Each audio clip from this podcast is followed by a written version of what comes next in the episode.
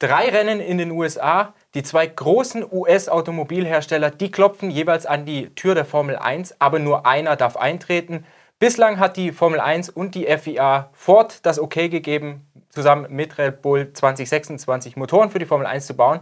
Bei General Motors dagegen, da gibt es ein Veto und ich würde sagen, Schmidti, unser Formel 1-Experte Michael Schmidt, da müssen wir mal drüber sprechen. Warum wird für Ford so schnell die Tür aufgemacht, für General Motors nicht? Naja, Ford kommt natürlich mit einem Team, das schon da ist und einem Motorenhersteller, der eigentlich schon da ist, der zumindest mal den Großteil des Antriebs selber bauen will, während General Motors mit einem Team kommt, äh, wo man den Eindruck hat, dass, dass die wollen die Formel 1 nicht.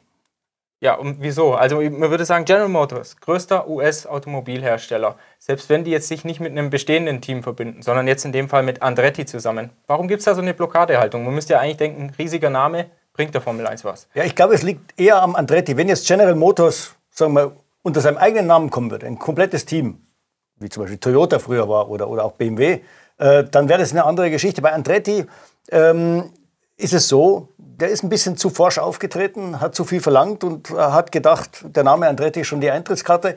Er hat es ja zunächst mal alleine probiert. Ähm, und er muss ja auch am Anfang, kann er nicht mit General Motors eintreten, weil die gar nichts haben. Also er müsste quasi mit Renault den Einstieg wagen. Äh, und das würde sich sicher für zwei, drei Jahre erstmal hinziehen, bevor GM überhaupt technisch was beisteuern könnte, weil die haben ja nichts jetzt auf einer Formel-1-Basis.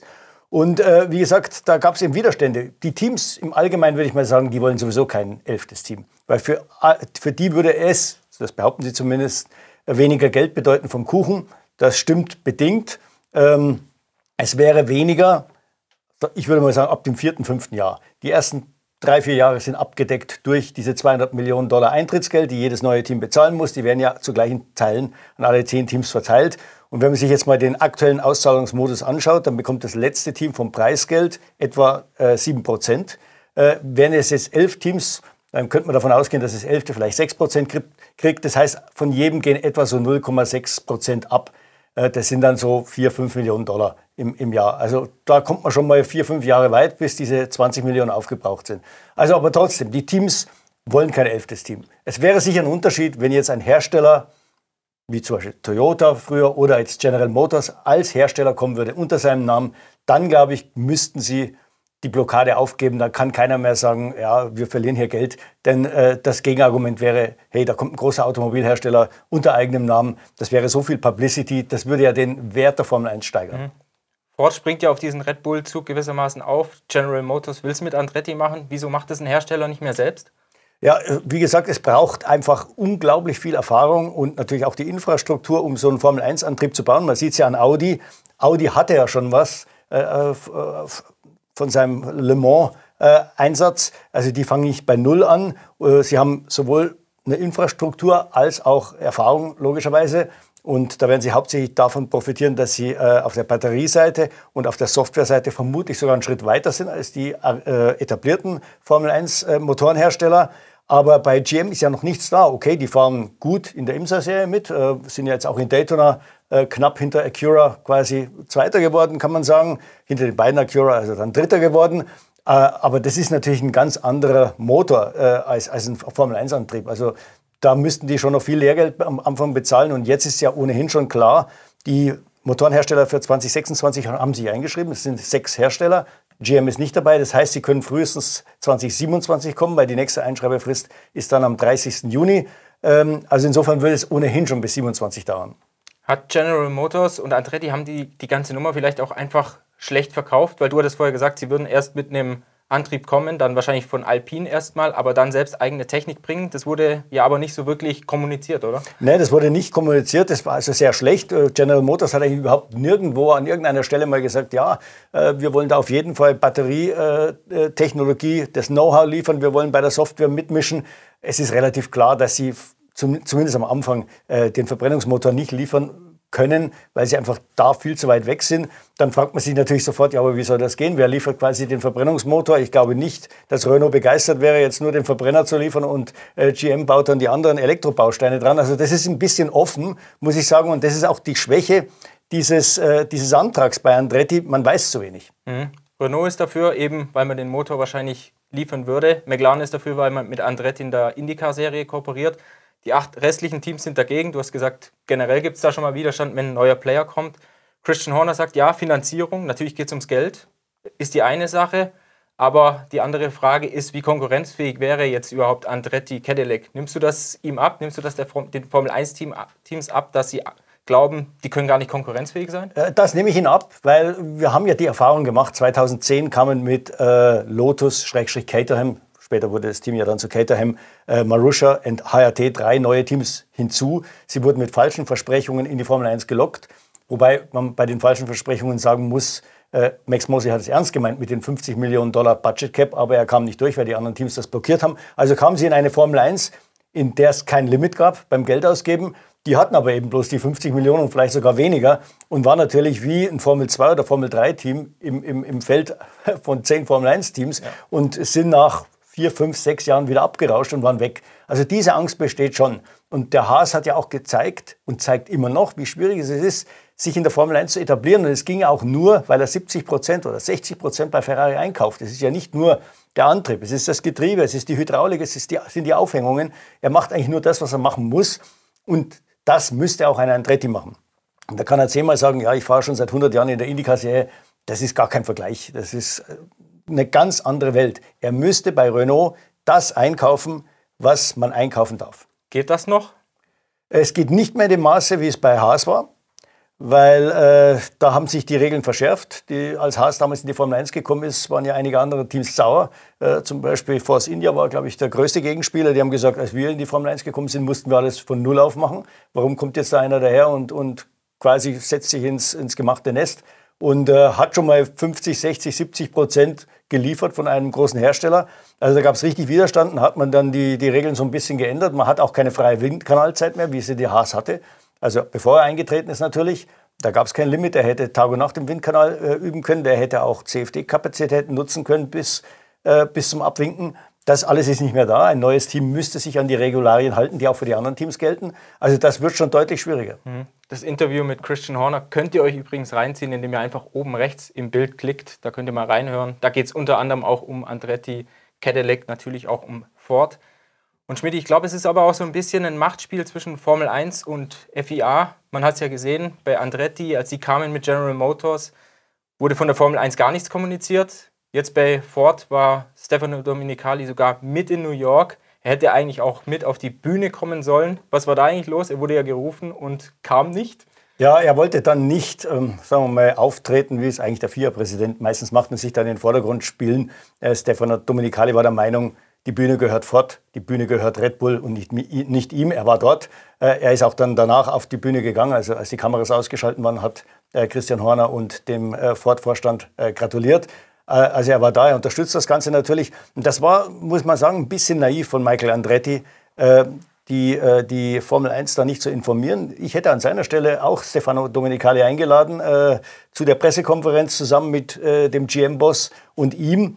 Äh, das hätte vielleicht das Eis ein bisschen gebrochen, so, aber hat man sich noch mehr in Konfrontation gestellt.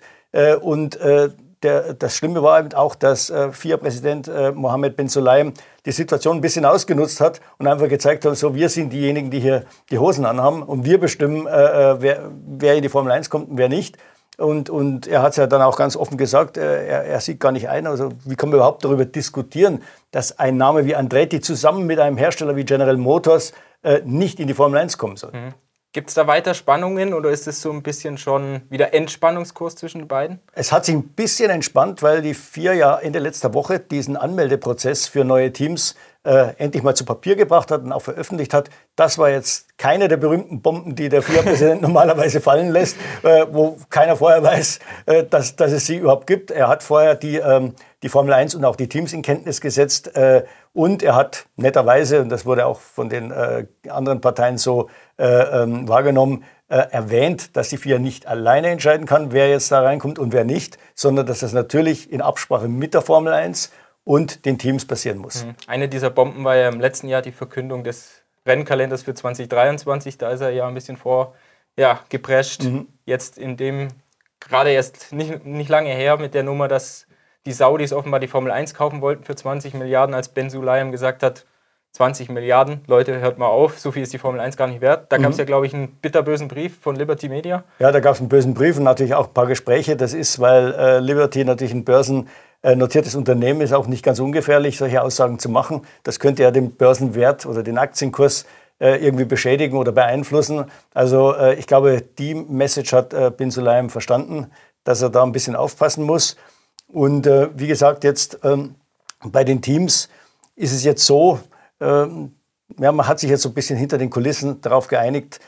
Es war ja am Anfang so, dass die Formel 1 gesagt hat, wenn überhaupt neue Teams, dann nicht vor 2026, bis das neue Concord Agreement mal unterschrieben ist. Da wird man bestenfalls Ende 23 jetzt dieses Jahr vielleicht drangehen.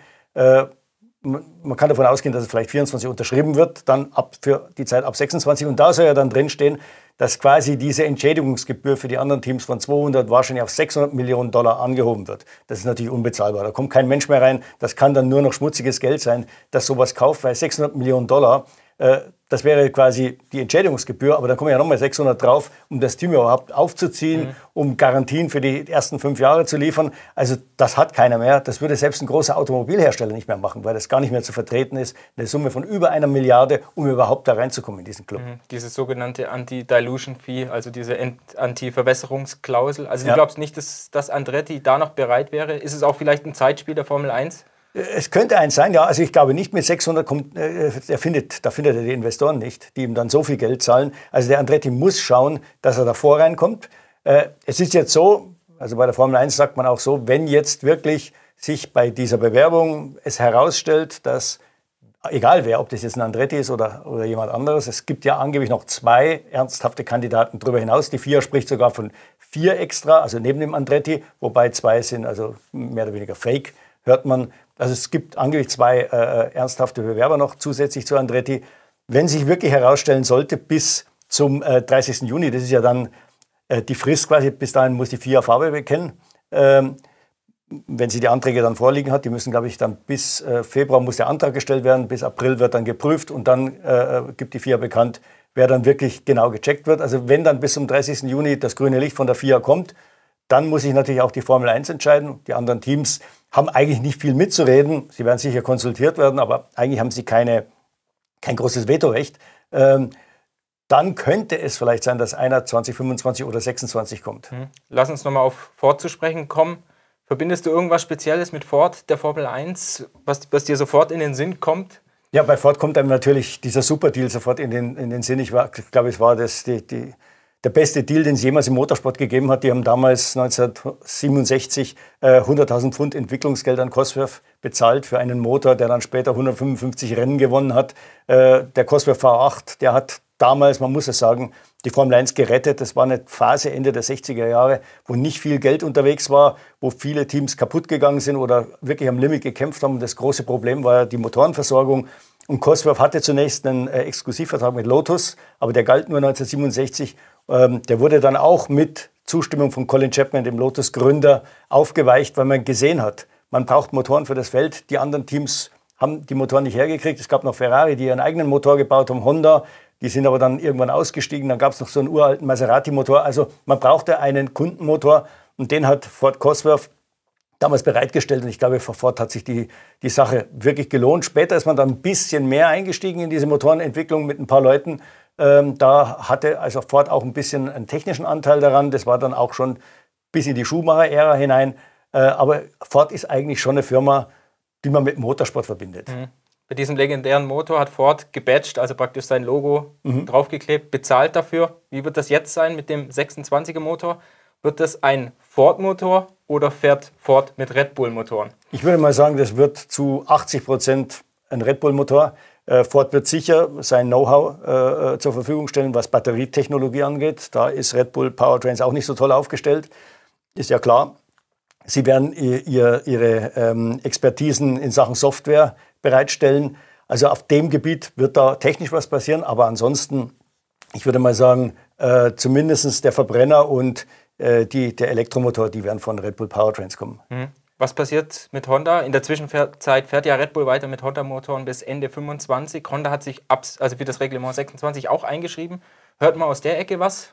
Äh, man hört relativ wenig bis jetzt. Also Honda ist mal eingeschrieben. Sie könnten sich rein theoretisch, äh, äh könnten sie immer noch entscheiden, sich zurückzuziehen. Aber ich glaube, Honda hat gemerkt, äh, erstmal haben sie, sehen sie, wie die Formel 1 boomt. Und zweitens haben sie gemerkt, wenn der Erfolg wirklich da ist, das, das zahlt sich auch für Honda aus. Ähm, deswegen ist man ja auch wieder offiziell äh, mit dem Namen Honda auf das Auto gegangen. Das war ja am Anfang der letztjährigen Saison nicht so. Da war man mehr oder weniger inkognito dabei. Also jetzt wird man mit dem Namen Honda auf dem Auto bis Ende 2025 fahren, weil man genau sieht, äh, welchen Marketing-Impact ähm, das, das, das Ganze hat.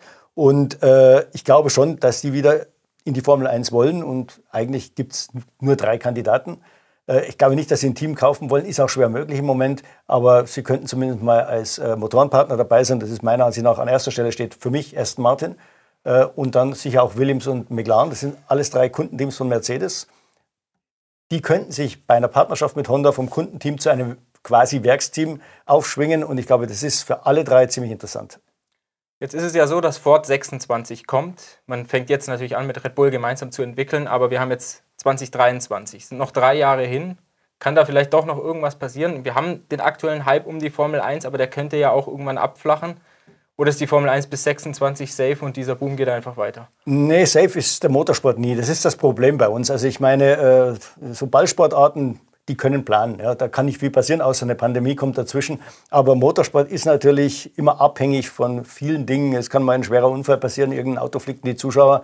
Äh, man sagt zwar, es ist unmöglich, aber nichts ist unmöglich. Keiner von uns hätte jemals gedacht, dass ein Auto mit einem Traktor kollidieren kann oder dass ein Auto eine Feder verliert und die Feder fällt dem Fahrer, der hinterher fährt, auf den Kopf. Äh, das ist das eine. Und dann sind wir natürlich auch von politischen Entscheidungen äh, abhängig. Ich meine, äh, die Politik kann entscheiden, dass Verbrenner plötzlich komplett verboten werden. Zum Beispiel die, die ganze Debatte, die wir heute haben, um Nachhaltigkeit, um Verbrenner, um Elektroautos, Tempolimit, was auch immer, die ist ja komplett emotional besetzt. Da, da, da spielen Ideologien die große Rolle, weniger Fakten. Also da weiß man nie, was passiert. Das kann den Motorsport natürlich irgendwo beeinflussen.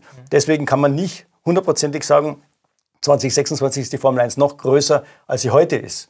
Wenn nichts dazwischen kommt, dann kann man davon ausgehen. Zum Schluss noch eine technische Frage. 26er Motor, rund 50 Prozent aus der Elektroreserve, rund 50 Prozent vom Verbrenner. Was passiert, wenn die Elektroreserve dann mal wegfällt? Fährt die Formel 1 dann nur noch mit 500 PS oder wie sorgt man davor, dass immer genügend Strom da ist? Gut, äh, das ist bis jetzt ja auch nicht passiert, sagen wir, obwohl der, der, der Elektromotor wesentlich weniger Leistung beisteuert. Aber ich würde mal sagen, das ganz große Problem ist, diese 350 Kilowatt in die Batterie reinzukriegen, also das Rekuperieren. Meiner Ansicht nach hat die Formel 1 da mehrere Fehler gemacht. Das haben auch die Hersteller mit zu verantworten. Äh, man hätte die Möglichkeit gehabt, an der Vorderachse zu rekuperieren. Dann kann man deutlich mehr in die Batterie mit einspeisen. Man hätte auch die Möglichkeit gehabt, statt einem V6 einen Vierzylinder-Reihenmotor zu nehmen, den man dann quer hinter dem Auto einbaut. Das hätte bedeutet, dass die Autos wesentlich kürzer werden. Kürzer, kleiner, heißt auch leichter, äh, um dann eben durch das beim Gewicht zu kompensieren, was vielleicht an der Leistung fehlt. Also da sind vielleicht ein paar Fehler gemacht worden und im Moment äh, hirnen die Ingenieure der, der FIA äh, darüber, wie das Auto der Zukunft aussehen muss, sodass man im Ernstfall äh, auf den Geraden nicht einschläft, weil es ist ganz klar, die Autos müssen sehr, sehr viel früher in den Ladebetrieb gehen, als es jetzt tun auf den Geraden. Und dazu braucht man zum Beispiel Autos mit einer aktiven Aufhängung, die das Auto immer aerodynamisch in der bestmöglichen Position halten. Dazu braucht man äh, eine aktive Aerodynamik, das heißt, dass sich die Flügel dann flach stellen, wie auch immer, sodass so wenig Luftwiderstand wie möglich auf der Gerade gegeben ist. Und das sind alles Fragen, die diskutiert werden. Auch hier ist schon wieder Streitpotenzial, weil die Teams sagen, sie wollen da mitreden. Äh, zum Beispiel Mercedes stellt sich ganz klar auf, die, äh, auf den Standpunkt, die Autos müssen leichter werden, deutlich leichter werden. Aber das ist unheimlich schwierig, denn die Batterien werden größer, mhm. damit schwerer. Ja, Sicherheit. Sicherheit, die kann man nicht aufgeben. Äh, der Antrieb wird wahrscheinlich ein bisschen schwerer auch, äh, als er jetzt ist. Und äh, wo soll man das herkriegen, das Zeug? Es geht eigentlich nur, dass das Auto kleiner wird. Da ist ja angedacht, den Radstand unter Umständen um 40 cm zu verkürzen. Da hätte eben so ein quer eingebauter Motor natürlich geholfen. Äh, ist auch angedacht, das Auto vielleicht wieder 10 cm schmaler zu machen, um einfach Masse aus dem Auto rauszukriegen. Aber das ist eine schwierige Aufgabe und ich glaube, wenn die FIA da glaubt, sie könnte das alles über die Köpfe der Teams hinweg entscheiden, dann wird es wieder Streit geben. Also da wäre schon besser, man tut sich zusammen, vor allem weil die Zeit auch langsam knapp wird. Das wird wieder ähnlich wie dieses diesjährige Reglement. Äh, äh, das wird schon eine ganz andere Welt werden. Die Autos werden ein bisschen anders ausschauen und da muss man früh genug anfangen. Hm. Schmidti, vielen Dank für die interessanten Einblicke hier zu Andretti, zu Ford, zu General Motors und auch schon zum Auto der Zukunft der Formel 1. würde sagen, wir hören uns beim nächsten Mal wieder mit einer neuen spannenden Folge.